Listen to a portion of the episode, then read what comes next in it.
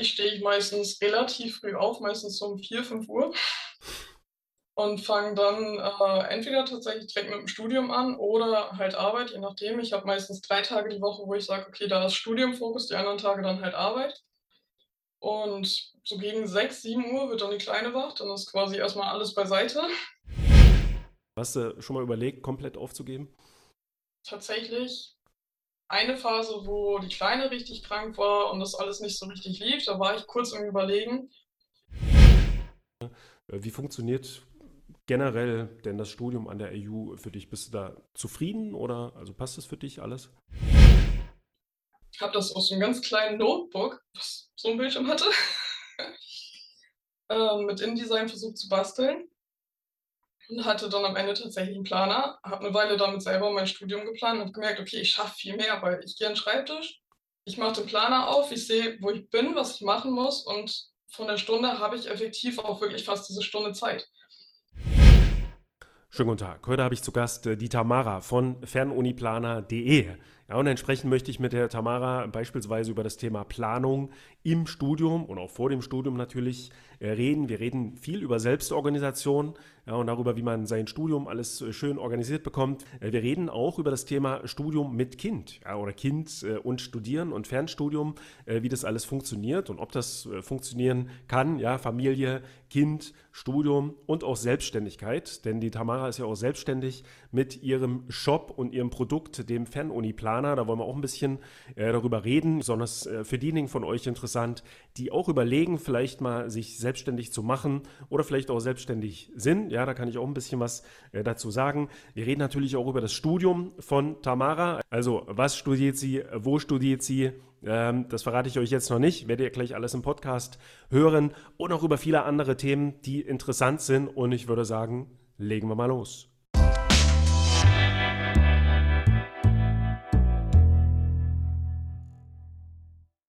So, Freunde, ich habe wieder einen Tipp für euch, ja, der Tipp des Tages. Und äh, diesmal möchte ich euch ein Buch empfehlen zum Thema Selbstorganisation.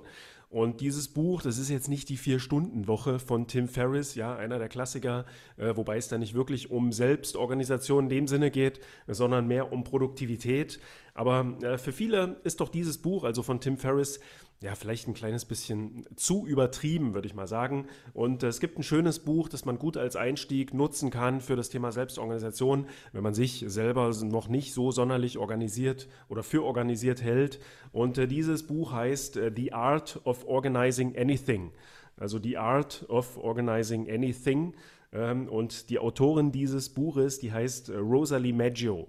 Rosalie Maggio, also ich verlinke euch auch den Titel dieses Buches in den Show Notes. Und äh, dieses äh, Buch, das äh, gibt es leider nicht in der deutschen Übersetzung, deswegen nenne ich euch hier auch den englischen äh, Titel. Und das ist eine schöne kleine äh, wirklich auch äh, sachliche und nicht so übertriebene, lockere Einführung in das Thema Selbstmanagement. Und in diesem Buch äh, stellt die Autorin eine Reihe an Prinzipien vor, müssten so acht, neun Prinzipien sein, ja, die man sich wirklich sehr leicht merken kann. Und äh, wenn man die einmal so ein bisschen verinnerlicht hat, nachdem man das Buch durchgelesen hat, ähm, kann man die auch im Alltag immer wieder anwenden und auf verschiedene Situationen auch äh, anwenden. Also ich gebe euch mal ein Beispiel. Äh, das erste Prinzip lautet ähm, so in die Richtung, man soll sich immer selbst äh, sein bester Freund sein. Ja, also äh, sein bester Freund sollte man immer selber sein und äh, das heißt, äh, dass man beispielsweise immer so ein bisschen aufräumt, wenn man gerade so ein bisschen Zeit dafür hat. Also wenn man so ein bisschen Leerlauf hat, äh, vielleicht mal den Schreibtisch aufräumen oder wenn man äh, gerade in die Küche kommt und da so ein kleines bisschen Leerlauf hat, äh, hier und da mal so ein kleines bisschen aufräumen oder sich eben abends auch ähm, alles, ja, das Frühstück und solche Sachen für den nächsten Tag schon zurechtlegen, ja, so dass man dann am nächsten Tag wirklich besser in den Tag starten kann. Also sowas klingt jetzt wirklich sehr einfach, aber die Autorin beschreibt das auch wirklich gut und wenn man das, wie gesagt, einmal dann drin hat, denkt man doch da im Alltag auch immer wieder an dieses ähm, Prinzip. Ein anderes Prinzip, was hier in diesem Buch auch genannt und erläutert wird, ist die sogenannte 15-Minuten-Regel. Ja, und die hilft so ein bisschen bei Prokrastination. Ich werde euch jetzt nicht zu genau erklären, wie die funktioniert. Vielleicht kennt ihr die auch schon. Da werden wir dann im Podcast noch ein kleines bisschen äh, darüber reden, was man gegen Prokrastination äh, machen kann. Ja, und dieses Buch kann ich euch, wie gesagt, ans Herz legen, wenn ihr jetzt euch noch nicht so mit dem Thema Zeitmanagement auseinandergesetzt habt. Also The Art of Organizing Anything, äh, die Autorin Rosalie Maggio. Und das findet ihr alles in den Shownotes für dieses ähm, für diesen Podcast. Und die Shownotes findet ihr unter fernstudie.net slash podcast slash 3. Also schaut da einfach mal hin oder auch in die Beschreibung, ja, je nachdem, wo ihr diesen Podcast hört äh, oder schaut. So, und jetzt äh, lege ich endlich mal los mit dem Gespräch mit Tamara. So, Tamara, also willkommen im Podcast und auf Fernstudie TV. Hi. Äh, Tamara, du äh, studierst, also ich hatte es jetzt im Intro nicht verraten, was du studierst. Äh, du studierst äh, an der IU, ja, das können wir ja schon mal verraten, wie sehr, sehr viele unserer Zuhörer, glaube ich, auch. Äh, was, was studierst du denn genau? Mediendesign. Okay, du studierst Mediendesign an der IU als Bachelor. Genau. Gibt, genau. Gibt es ja nicht so viele Studiengänge, also Fernstudiengänge in Mediendesign. Ne? Deswegen ist so ein kleines bisschen klar, warum du dich äh, jetzt für die IU entschieden hast, wahrscheinlich. Aber ich glaube, es gibt auch noch eine äh, andere Hochschule, die auch Mediendesign oder was in die Richtung anbietet. Die Diploma müsste das sein. Ähm, oder Kommunikationsdesign kann man da, glaube ich, studieren. Oder äh, ja, das kann sein. Also die IU hat ja auch beides, also Kommunikationsdesign und Mediendesign, aber ich bin tatsächlich bei der IU hängen geblieben. Okay, bei äh, Mediendesign. Und ähm, warum, warum hast du dich ja, für das Studium entschieden, also für Mediendesign? Tatsächlich wegen meiner Selbstständigkeit. Also ich habe ja damals erst Psychologie studiert an der EuroFH und ähm, eigentlich wollte ich nur die Uni wechseln. Und während ich mich da so ein bisschen schlau gemacht habe, ist mir der Studiengang über den Weg gelaufen, wo ich mir die Module dann angeguckt habe, dachte ich mir halt, okay, das passt halt echt alles gut. Das sind alles Dinge, die ich meiner Selbstständigkeit brauche. Marketing zum Beispiel, ähm, die ganzen anderen Module auch. Und dann dachte ich, okay, ich glaube, Psychologie ist nicht mehr so ganz meine Richtung, wo ich hin möchte und damit quasi auch meine Selbstständigkeit aufbauen. Also du hast äh, vorher quasi an der EuroFH äh, studiert, Psychologie. Ich habe auf deiner Seite gesehen, ähm, eine ganze Weile lang, also drei, vier Jahre lang hast du schon Psychologie hinter dir und dann bist ja. du gewechselt. Okay. Ähm, und warum? Also ich meine, was, äh, woran lag es dann, dass du gewechselt hast? Oder ich meine, weiß jetzt nicht genau, wie viel du da dann schon zusammenbekommen hast an Modulen und allem, aber das ist ja dann schon so ein bisschen ein Verlust halt in dem Sinne, weil da kannst du ja jetzt nicht so viel anrechnen lassen für, äh, für den ganz neuen Studiengang. Es war tatsächlich auch nur ein Modul, aber auch das habe ich mir nicht anrechnen lassen, weil das auch schon eine Weile zurücklag. Bei der EuroFH war für mich das Problem, also ich wohne in Ostfriesland, ziemlich abgelegen und für Seminare und Klausuren hätte ich halt entweder nach Hamburg oder nach Bremen gemusst. Und nach der Geburt von meiner Tochter war das einfach technisch so gar nicht mehr machbar. Also dann hätte ich immer gucken müssen, wo lasse ich sie und das war organisationsmäßig einfach gar nicht mehr drin. Und auch so ein paar andere Sachen an der EuroFH fand ich nicht mehr so prickelnd weil man hat halt wirklich nur dieses Skript bekommen. Teilweise waren die Klausuren dann Multiple Choice und man hat einfach nur gedacht, okay, man liest dieses Skript, dann wird Multiple Choice abgefragt und damit soll man das dann können. Das war für mich nicht so ganz hm. passend. Okay. Ähm, und dann bist du an die äh, IU gewechselt äh, in Mediendesign. Ähm, an der EuroFH, wie viel hast du da jetzt schon geschafft? Also an Modulen? Also was, was müsstest Die Hälfte ungefähr. Okay, hast die Hälfte geschafft. Also hast du auch Teilzeit studiert tatsächlich. Ja. Ähm, und an der EU, welches Zeitmodell hast du da jetzt gewählt? Mm, das Teilzeit 2, also das längste. Okay, ja, gut. Äh, passt ja auch dann zum Thema äh, Studium mit Kind oder Kind mit ja. Studium. Äh, da reden wir dann auch im Verlauf jetzt nochmal so ein ganz kleines bisschen drüber. In welchem Semester bist du denn da jetzt? Äh, jetzt am vierten von okay. Okay. Und ähm, Genau, vielleicht noch ein ganz kleines bisschen was zum Thema Mediendesign. Also wer sich, wer vielleicht auch Interesse hat, irgendwie in diese Richtung zu studieren. Ich stelle es mir ein bisschen schwer vor, im Fernstudium äh, das Ganze zu studieren, weil, weiß ich nicht, also ich kann es mir jetzt nur für mich vorstellen, man braucht da halt auch eigentlich jemanden vor sich, der ein bisschen zeigt, zum Beispiel, wie bestimmte Software einfach funktioniert. Ähm, wie geht denn das äh, an der IU? Ich meine, Du musst ja bestimmt auch lernen mit, weiß ich nicht, InDesign ist, glaube ich, so eine mhm. typische Software, die man in Mediendesign verwendet. Äh, wie lernt man das, dann, das denn an der IU? Also wie funktioniert das denn? Ähm, tatsächlich waren solche Sachen eher in den Kreativ Labs dann gefragt. Äh, da war es dann so, dass man von diesem LinkedIn Learning, ist das, glaube ich, ähm, so einen Zugang bekommen hat und da gab es dann richtige Kurse, Online-Kurse quasi außerhalb von der Uni. Und da wird einem das Schritt für Schritt gezeigt. Aber es, ich habe damals, wo ich mich da angemeldet habe, sogar gefragt, ob das eine Voraussetzung ist, ob man die Programme können muss, weil da konnte ich es überhaupt nicht. Und da wurde mir gesagt, nee, das wird dann während des Studiums gemacht. Aber wo ich dann den ersten Kreativ Lab gemacht habe, äh, wurde zu dem Programm selber gar nichts gesagt. Es wurde, wurde nur gesagt, dass sie genutzt werden sollen. Es wurde auch noch ein Alternativprogramm gesagt, was aber so ähnlich ist.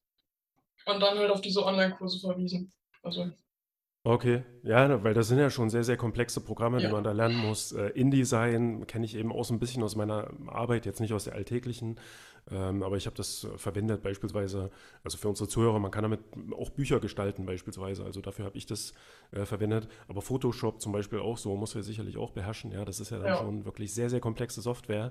Äh, also das heißt, man muss sich dann an der IU auch so ein bisschen damit selber beschäftigen, ja. genau. Ähm, Tutorials, ich meine, es gibt ja wirklich ohne Ende Tutorials äh, zu InDesign. Photoshop zum Beispiel haben wir hier in der Firma äh, jetzt länger einen sehr, sehr guten Kurs genutzt auf Udemy, also udemy.com, so eine Online-Lernkurs, Tutorial-Plattform im Prinzip, Mhm. so ein bisschen wie YouTube plus für Kurse. Ähm, also man kann das, kann ich mir vorstellen, teilweise so auf diese Art sogar noch ein bisschen besser lernen, als wenn man da jetzt mit irgendjemand am Rechner sitzt ähm, und äh, sich da alles Schritt für Schritt zeigen lässt. Ja, man lernt es quasi, während man es benutzt. Also während des Projekts habe ich mir das gerade Photoshop war für mich halt echt so ein Riesending, wo ich überhaupt nicht mit zurechtkam. InDesign kannte ich vorher schon. Äh, da war das auch wirklich während des Tuns, während ich da am Basteln war, habe ich mir das quasi selber dann mit den Kursen ein bisschen beigebracht. Okay. Ähm, äh, kommen wir vielleicht mal ein bisschen zu deinem Bildungsweg. Also jetzt bist du an der äh, IU, du hast auch gesagt, du studierst äh, oder hast studiert auch an der Euro-FH länger. Gehen wir mal ein ganzes Stückchen zurück, äh, ein paar Jahre. Äh, was hast du denn schultechnisch, also was hast du denn für einen Schulabschluss gemacht? Also, Ähm, ich habe ein Fachabi gemacht mit Schwerpunkt Ernährungslehre tatsächlich. Und ähm, danach habe ich noch ein FSJ gemacht und danach eigentlich dann direkt bei der Euro-FH angefangen. okay. Also es sind, glaube ich, viele, die ein Fachabitur machen äh, und dann an der Euro-FH landen. Habe ich so den Eindruck, auch so ein bisschen mit den Gesprächen. Ähm, die ich äh, auch so führe. Und äh, dann, also dann hast du ein, so ein freiwilliges soziales Jahr gemacht, hast gesagt. Und Genau. ähm, beruflich, also bist du dann gleich im Beruf eingestiegen oder?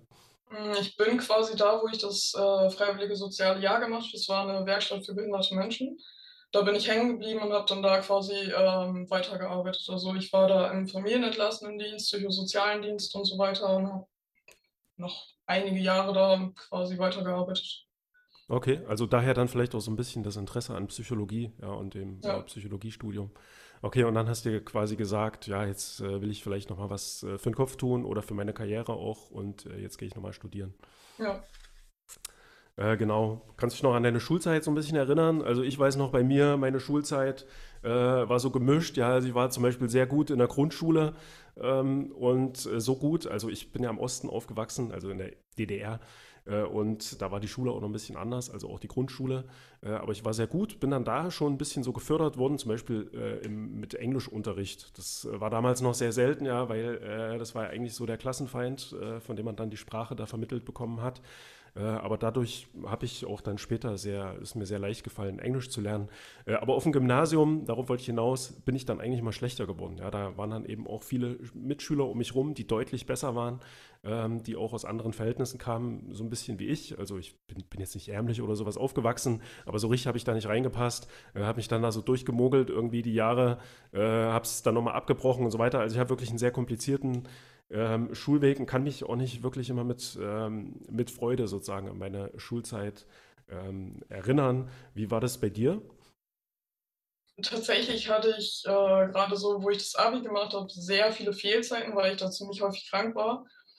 Tatsächlich auch 'n Grund mit, warum ich mir das Fernstudium überhaupt erst zugetraut habe, weil da war das halt auch so, dass ich immer von zu Hause gelernt habe, die Sachen halt bekommen habe und eigentlich 90% der Zeit alles zu Hause alleine gemacht habe, ohne irgendwelche Onlinekurse oder so was. Und, ähm, lag dementsprechend aber halt auch immer nur so im Mittelfeld, also nicht irgendwie herausragend oder so. Okay, also äh, kam das mit dem Selbstlernen auch so ein bisschen durch die Schule geprägt. Äh, so, so war Ja. das bei mir auch so ein kleines bisschen. Ne? Ich hatte auch so Phasen, äh, zum Beispiel, ich hab, kann mich dran erinnern, ich war auch mal so eine Phase ein bisschen länger krank und dann ging es darum, äh, dass da bald eine Mathe-Klassenarbeit geschrieben werden sollte und ich musste den Stoff da irgendwie nachholen und ich war immer super schlecht in Mathe. Also ich habe da eben einfach nie so richtig verstanden, wenn da was im Unterricht erklärt wurde. Äh, ich glaube, unsere Lehrerin hat es auch immer nur für die Allerbesten erklärt. Die haben das immer sofort verstanden und äh, 80 Prozent der Klasse hat einfach nichts gepeilt in Mathe. Da habe ich auch mit dazugehört. Aber dann hatte ich mal so eine Phase, da war ich auch ein bisschen länger krank, so wie du das jetzt gesagt hast, äh, und musste mich dann selber hinsetzen zu Hause. Ähm, da war ich auch noch, weiß ich nicht, war so fünfte, sechste Klasse oder sowas. Äh, und habe das dann versucht selber zu lernen, habe gemerkt, ach, wenn ich mich jetzt so vor das Buch setze und da einfach mal wirklich drüber nachdenke, wie das funktioniert und da Schritt für Schritt mitrechne, dann verstehe ich das doch viel besser als ja, als das im Unterricht irgendwie erklärt wird. Also es war für mich auch so ein erstes Erlebnis irgendwie, was das, ja, ich sag mal, selbstorganisierte Lernen äh, anging. So geht es, glaube ich, dann auch vielen von uns, die, ähm, oder ging es, ja, die dann in, in so ein Fernstudium rutschen, weil sie merken, dass sie da einige Sachen einfach ein bisschen besser ähm, verstehen können. Äh, wie Ja. ist es, genau, wie ist es bei dir mit, äh, mit dem Studium an der IU? Also ähm, warum IU, hatten wir jetzt schon so ein bisschen drüber geredet. Ne? Es gibt ja auch nicht viele Möglichkeiten sozusagen, wenn man da ein Fernstudium oder ein Online-Studium in Richtung Mediendesign äh, machen möchte. Äh, wie funktioniert generell denn das Studium an der IU für dich? Bist du da zufrieden oder also passt es für dich alles? Also für mich passt es tatsächlich echt gut. Gerade die Online-Klausuren sind für mich halt ein Riesenvorteil, weil ich nirgendwo mehr hinfahren muss. Es gibt jede Menge Zusatzmaterial, was zum Beispiel bei der Eurofahrt, zumindest damals, ich weiß nicht, wie es heute ist, nicht so war, äh, was für mich schon ein riesen Pluspunkt war. Dann bekommt man ja zum Beispiel auch diese Office-Sachen, bekommt man ja gestellt. Äh, gerade wenn man am Anfang ist und sich das auch, das sind ja auch Summen, die da zustande kommen, auch mit den ganzen Programmen und sowas. Das war für mich halt auch ein Riesenvorteil. Ähm, auch die Kommunikation mit den ähm, Dozenten ist eigentlich super. Und auch diese Kreativlabs zum Beispiel, äh, die sind eigentlich echt gut organisiert. Also bei dem einen gab es mit der einen Dozentin so ein bisschen Schwierigkeiten, wo man dachte, okay, vielleicht ein bisschen bessere äh, Organisation, aber das wurde eigentlich auch recht schnell in den Griff bekommen. Also ich bin da tatsächlich echt zufrieden.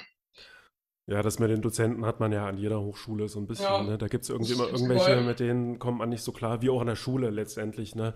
Ja, da gibt es Ja. Lehrer, mit denen kommt man selber nicht so richtig klar, andere kommen dann gut mit denen äh, klar. Und ähm, wie sieht es aus mit den äh, virtuellen Lehrveranstaltungen? Also das ist ja auch so ein relativ neues Konzept, sage ich mal, wo die Hochschule jetzt auch seit einiger Zeit verstärkt drauf setzt. Also die Creative Labs, hast du gesagt, äh, werden die auch so nach der Art funktionier ähm, organisiert, dass man dann auch über Teams oder sowas sich austauscht oder wie äh, funktioniert es?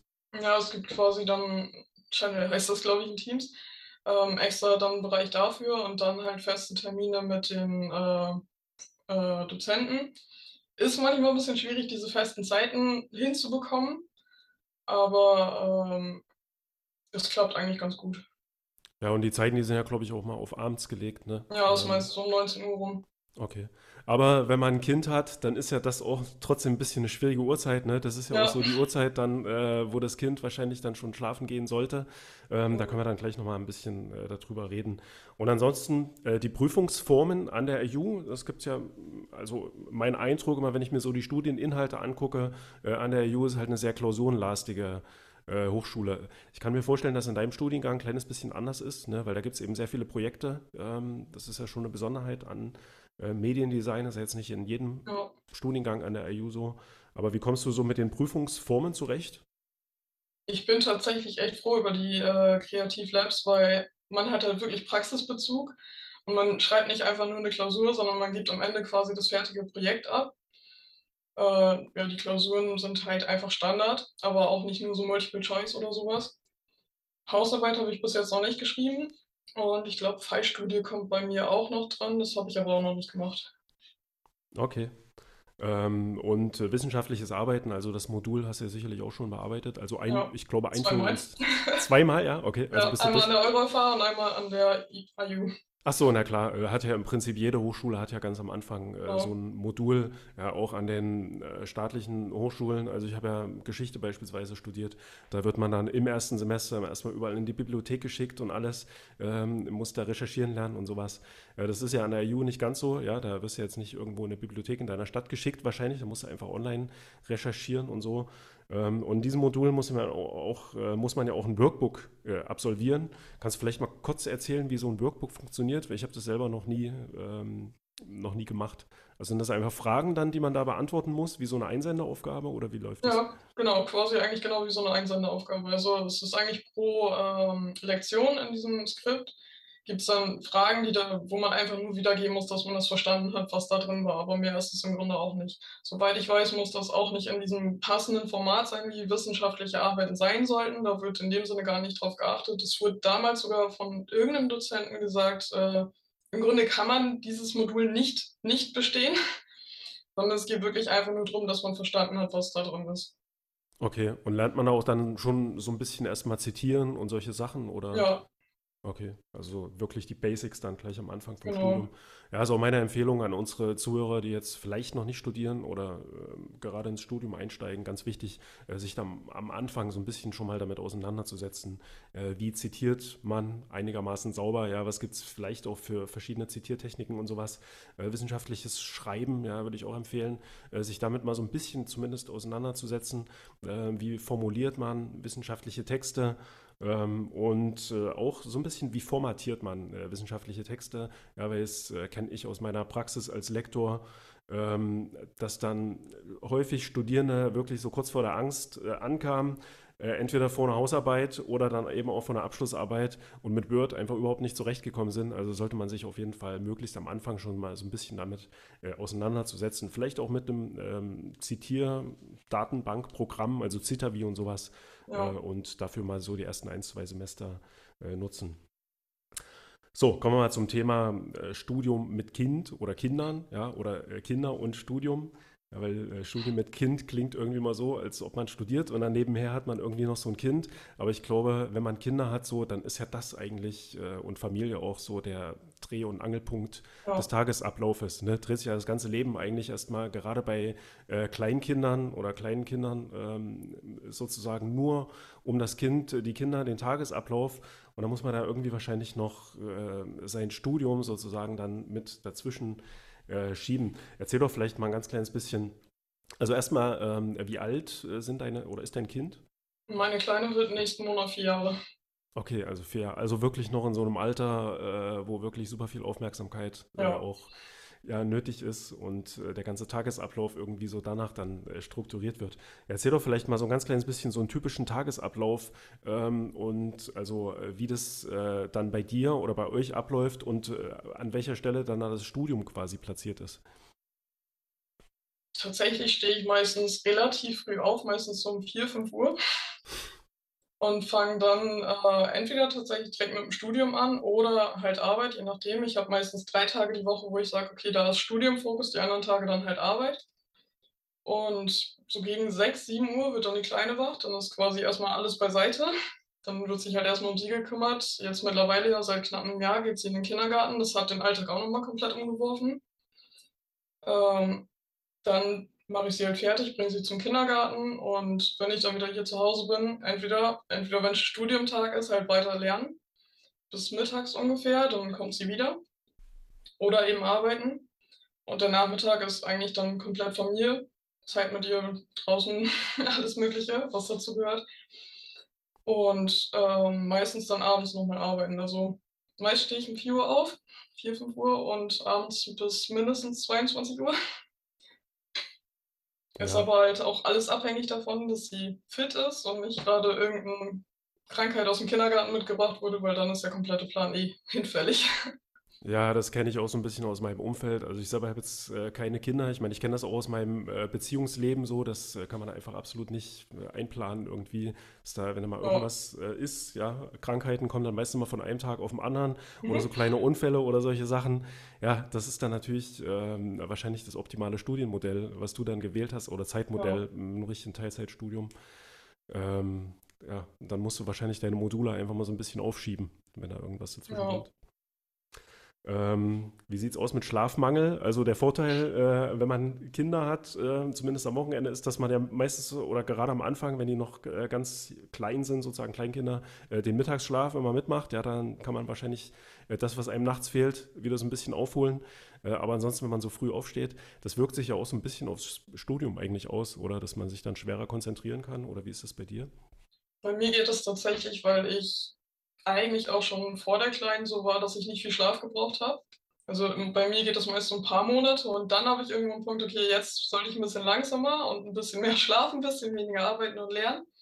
Für ein, zwei Wochen, dann geht das auch wieder. Also ich komme so mit dem Pensum tatsächlich eigentlich echt gut klar. Und wenn sie mal einen Mittagsschlaf macht, dann nutze ich die Zeit tatsächlich produktiv.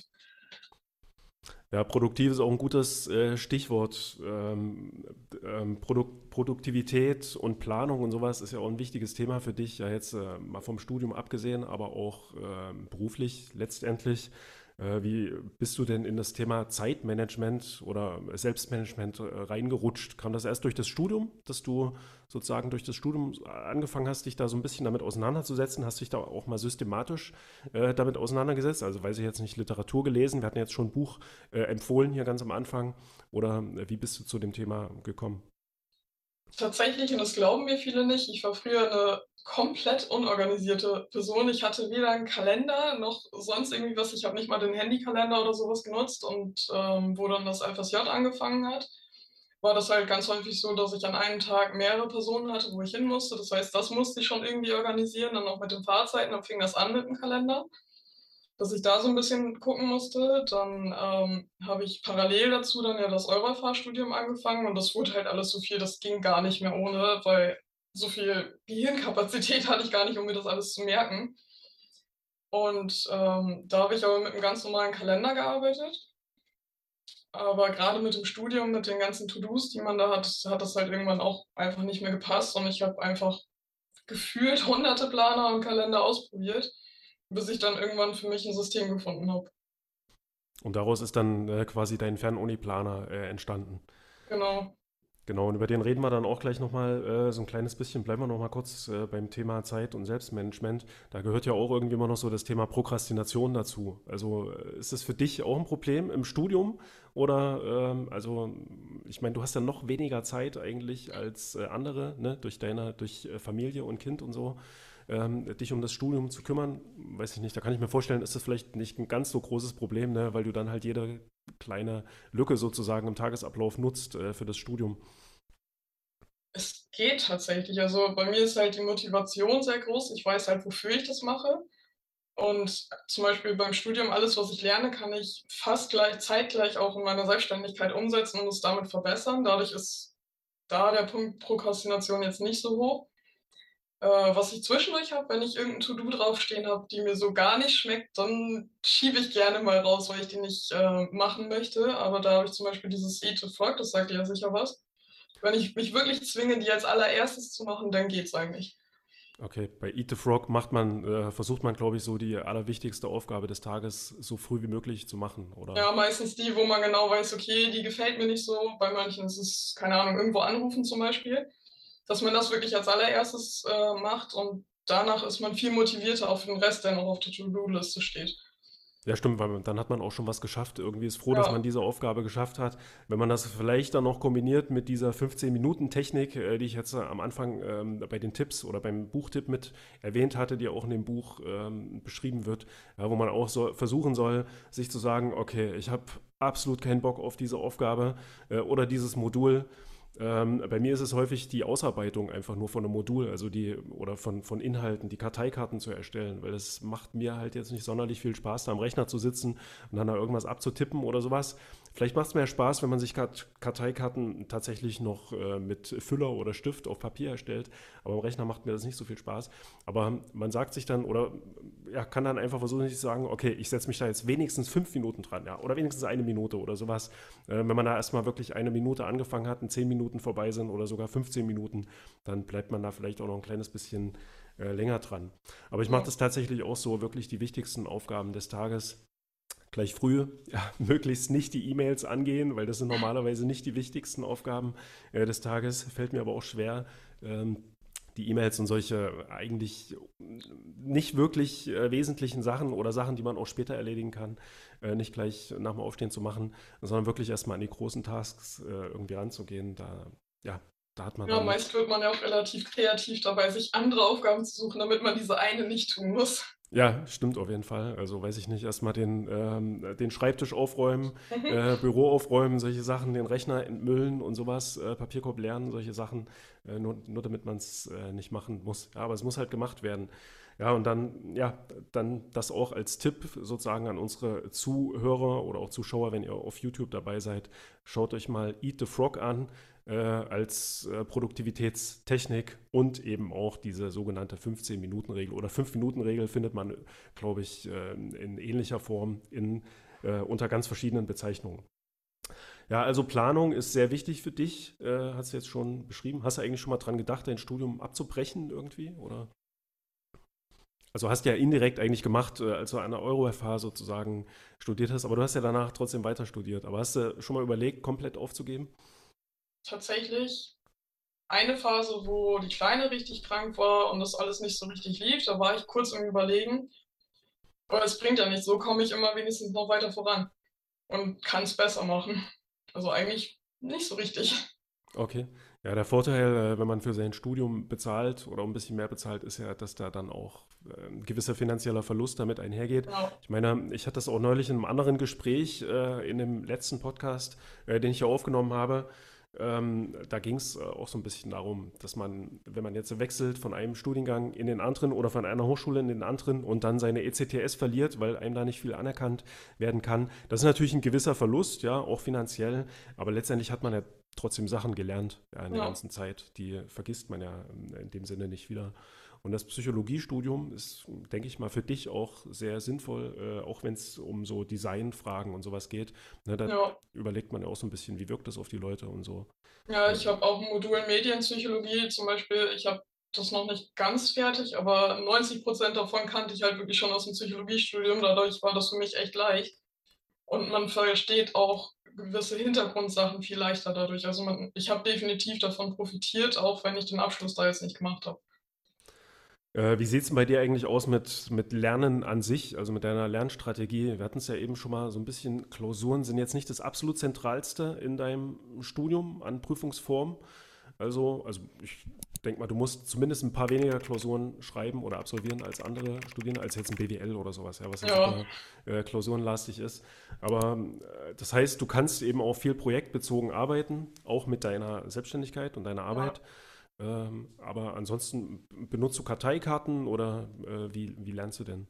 Äh, tatsächlich, wenn ich ein neues Skript bekomme, lese ich das erstmal kurz quer, um zu gucken, ob, ich, ob mir das schon irgendwas sagt oder ob das komplettes Neuland für mich ist. Dann plane ich das Modul meistens und ähm, dann fange ich tatsächlich Lektion für Lektion an zu lesen, markiere mir die wichtigsten Sachen, mache mir eventuell auch schon mal Notizen und dann schreibe ich tatsächlich Zusammenfassung, weil Karteikarten, ich habe das mehrfach probiert, das funktioniert für mich einfach überhaupt nicht. Bei mir mache ich die Zusammenfassung aber tatsächlich so, ich mache die in GoodNotes und dann mit so einer Vorlage von der Cornell-Methode, also wo links und unten dieses extra Fach quasi nochmal ist. Ähm, schreibe mir in der Mitte einfach ganz normal Stichpunkte, so kurz wie möglich. Und dann links nochmal so ein bisschen wenn mir irgendwas dazu einfällt, Notizen oder sowas. Und unten fasse ich tatsächlich meine eigene Seite auch nochmal zusammen und dieses Zusammenschreiben und immer weiter runterschreiben. Und dadurch, dass ich den Praxisbezug auch habe, dadurch kann ich das quasi schon. Also das ist mein Lernen quasi. Und vor einer Klausur wiederhole ich das halt nochmal. Und wenn tatsächlich Sachen dabei sind, die ich stumpf auswendig lernen muss, was aber echt selten vorkommt, dann tatsächlich mit Abkürzungen, mit so Eselsbrücken. Okay, ja. Äh, und äh, du lernst dann aber auch mit den gedruckten Skripten oder lernst du auch am Bildschirm? Äh, die Skripte muss ich tatsächlich immer gedruckt haben. Ich kann nicht lange am Bildschirm lesen, außer mit dem Markieren. Ich brauche irgendwie das Papier, das funktioniert für mich nicht. Früher habe ich die Zusammenfassung auch auf Papier geschrieben, aber seitdem ich das Tablet habe, mache ich es tatsächlich darauf. Weil gerade so mit Korrigieren, was zwischenschieben und so, das ist schon einfacher. Okay, Good Notes habe ich jetzt, hast du gesagt, damit ähm, schreibst du deine Zusammenfassung. Äh, Habe ich jetzt schon öfter gehört. Wir verlinken euch das dann einfach in den Shownotes von äh, diesem Video, wenn ihr euch das selber mal anschauen möchtet. Äh, ich verlinke euch dort auch äh, oder ich schreibe euch da als Stichpunkt mit rein die Cornell-Methode. Könnt ihr euch auch mal ein bisschen damit auseinandersetzen. Sagt mir, habe ich auch schon mal gehört, aber sagt mir jetzt ähm, auf die Schnelle nicht genau ähm, worum es da geht sozusagen beim Lernen. Was aber wichtig ist, denke ich mal nochmal als Tipp hier für unsere Zuhörer, ist äh, jetzt äh, auch in Bezug zu dem, was wir schon gesagt hatten, zum wissenschaftlichen Arbeiten, sich mal so ein bisschen mit Lesetechniken auseinanderzusetzen. Also muss ja jetzt nicht gleich Speedreading sein. Es geht ja nicht darum, sozusagen wirklich schneller zu lesen, ist natürlich auch praktisch, sondern eben das, was man liest, auch einigermaßen im Kopf zu behalten, ja, quer zu lesen und so weiter, äh, sich damit mal so ein bisschen auseinanderzusetzen. So, und wir wollen uns jetzt vielleicht äh, in, in einem letzten Themenschwerpunkt mal noch mit dem Thema Selbstständigkeit äh, auseinanderzusetzen. Also ich habe hier deinen äh, Planer oder eine Ausgabe deines äh, Planers. Also wer auf YouTube schaut, der äh, kann, sieht das hier gerade, wie ich das hochhalte. Und äh, das ist ein ziemlich dickes, also ein ziemlich dicker Planer. Ja, auch mit schön dicken Papier. Hast, hast glaube ich, extra so entworfen, genau. dass man da auch, dass da nichts durchquetscht, wenn man ja, da mit Markern oder so. Das war mir wichtig. Äh, erzähl vielleicht mal ein kleines bisschen die Entwicklung. Also wir hatten schon ganz kurz äh, ein paar Sachen dazu gesagt, aber nochmal so ein bisschen zusammengefasst äh, die ähm, Idee zum Planer und die Entwicklungsgeschichte und auch so diesen Weg sozusagen von der allerersten Idee dann bis hin zum Shop eigentlich, zum Online-Shop, wo man den dann auch als Studi käuflich erwerben kann. Tatsächlich kam die Hauptidee dafür kurz nach der Geburt von meiner Tochter weil gerade da war es extrem wichtig, das irgendwie wirklich die freie Zeit nutzen zu können. Ich hatte aber häufig das Problem, wenn ich kurz Zeit hatte, dass ähm, ich dann am Schreibtisch saß und ich wusste, wo fange ich denn jetzt an. Und dann war schon eine Viertelstunde oder so weg, in der ich eigentlich nichts geschafft habe, weil ich mich erstmal wieder reinlesen musste, gucken musste, wo mache ich jetzt weiter. Und wenn man nur eine Stunde oder so Zeit hat, ist das immer schwierig. Und dann habe ich mich nach Planern umgesehen. Und dann, wenn man das in Google eingibt, da kommen einem ja jede Menge Semesterplaner oder Kalender. Ich habe ein paar davon ausprobiert, aber ein Fernstudium läuft halt doch extrem anders ab und braucht auch noch mehr Organisation, weil bei einem Präsenzstudium, man kommt, kommt gesagt, mach XYZ und dann machst du das. Und das macht ja keiner im Fernstudium. Und mir ist das irgendwann hat mich das extrem genervt, dass dann nichts richtig passt, weil ich brauche entweder was, was 100% funktioniert oder ich benutze es auch nicht. Und ich hatte so einen Stapel mit Planern, die nicht funktioniert haben. Und irgendwann habe ich angefangen, auf einem Blogzettel einfach so Skizzen zu machen, was ich bräuchte, um für mich eine Organisation zu kriegen. Und dann dachte ich, okay, das ist ganz gut, habe das weitergemacht. Und dann habe ich überlegt, wie kriege ich das jetzt als einen richtigen Planer? Habe mir damals dann InDesign tatsächlich angeguckt. Ich kannte das Programm überhaupt nicht habe das aus einem ganz kleinen Notebook, was so ein Bildschirm hatte, äh, mit InDesign versucht zu basteln und hatte dann am Ende tatsächlich einen Planer, habe eine Weile damit selber mein Studium geplant und habe gemerkt, okay, ich schaffe viel mehr, weil ich gehe an den Schreibtisch, ich mache den Planer auf, ich sehe, wo ich bin, was ich machen muss und von der Stunde habe ich effektiv auch wirklich fast diese Stunde Zeit. Und wo ich aber damals noch den Plan angeguckt habe, habe ich halt gesehen, dass jede Menge andere Fernstudenten eben auch versuchen und dann mit Excel-Tabellen oder sowas versuchen und das auch nicht richtig hinkriegen. Und dann dachte ich halt, okay, vielleicht hilft mein Planer ja auch jemand anderem. Und habe dann tatsächlich einen Etsy-Shop aufgemacht. Und Etsy tatsächlich, weil ich wusste nicht, ob das überhaupt gebraucht wird, ob die Leute das überhaupt wollen. Und da ist man halt relativ sicher, ohne dass man Kenntnis haben muss von Website oder Shop aufbauen. Und das lief dann tatsächlich echt schnell an. Und wie hast du es beworben? Also ähm, an Kontakte dann über Instagram oder wie hast du das gemacht? Tatsächlich habe ich komplett über Instagram angefangen. Also ich habe mir eine Weile vorher da ähm, einen Account gemacht. Da hat, ich weiß gar nicht, wie der damals hieß. Das war noch nicht der Fernuni-Plan-Account. Und bin dann halt so in diesen Study, Studygram Richtung reingerutscht mhm. quasi, mhm. habe dann auch andere Fernstudenten kennengelernt. Gibt es ja sehr viele, äh, eine richtige Community eigentlich an Fernstudis genau. auf Instagram, ne? Ja, da bin ich dann auch recht schnell reingerutscht und dann habe ich gedacht, okay, dann suche ich mir da ein paar Leute raus, die ähm, meinen Planer einmal testen, damit ich überhaupt weiß, ob der für andere auch funktioniert oder nur für mich tatsächlich. Weil es plant ja auch jeder anders. Und habe da durchgehend positives Feedback bekommen und dann halt entschieden, okay, ich stelle es halt auch für andere zur Verfügung. Okay, und bis zur Selbstständigkeit ist ja dann trotzdem nochmal ein ziemlich großer Schritt. Also ich, ich meine, ich bin schon selber sehr, sehr lange selbstständig. Ich war eigentlich immer selbstständig, äh, habe das auch aus dem Studium rausgemacht. Seit, ich glaube, 2007 äh, habe ich mich tatsächlich selbstständig gemacht, Ende 2007. Und äh, also ich habe jetzt gesagt, das ist eigentlich ein großer Schritt, ja, aber ich habe das damals einfach so gemacht. Halt, ich habe mich einfach äh, dann beim Finanzamt äh, sozusagen da äh, oder die Gewerbeanmeldung gemacht oder was man da so machen muss. Äh, mehr habe ich dann nicht gemacht. Ich habe mich wirklich um nichts weiter gekümmert. Ähm, ich habe mich, ich habe nicht mal versucht zu lernen, wie macht man Buchhaltung und sowas. Ja, ich dachte einfach, ich habe die ersten Aufträge dann relativ schnell reingekriegt und relativ schnell auch ganz gut äh, Geld verdient, aber äh, bin da wirklich nicht wirklich geplant rangegangen. Aber wie ist es bei dir? Also äh, ich meine, wie war die Entscheidung dann für dich sozusagen? Oder was, was gab es dann so für einen Punkt, wo du dann auch entschieden hast, äh, jetzt mache ich mich damit selbstständig und jetzt versuche ich da irgendwie ein, ja, so ein kleines Business darauf, äh, daraus aufzubauen? nach den ersten paar Bestellungen oder wie, wie kann man sich das vorstellen?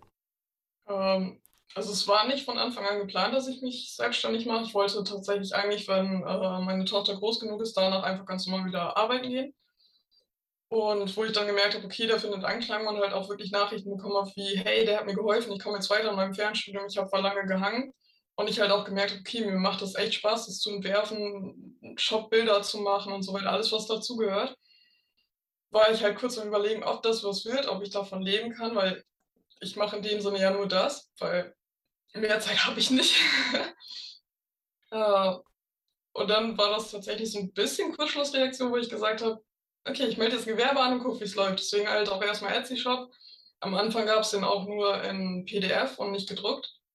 Das heißt, ich hatte auch keine großartigen Investitionen und habe halt gedacht, entweder willst was oder eben nicht. ja, es ist was geworden. Ja, super. Äh, ja, bis zum Shop ist es, also bis zum eigenen Shop auch, ist ja dann schon noch ein recht großer Schritt. Aber heutzutage gibt es ja auch wirklich viele Möglichkeiten. Ähm, Etsy hast du gesagt, irgendwie da etwas kleiner einzusteigen oder mit Shopify kann man, glaube ich, auch Ja. also mit einem relativ geringen Kapitaleinsatz sozusagen so einen äh, Shop starten.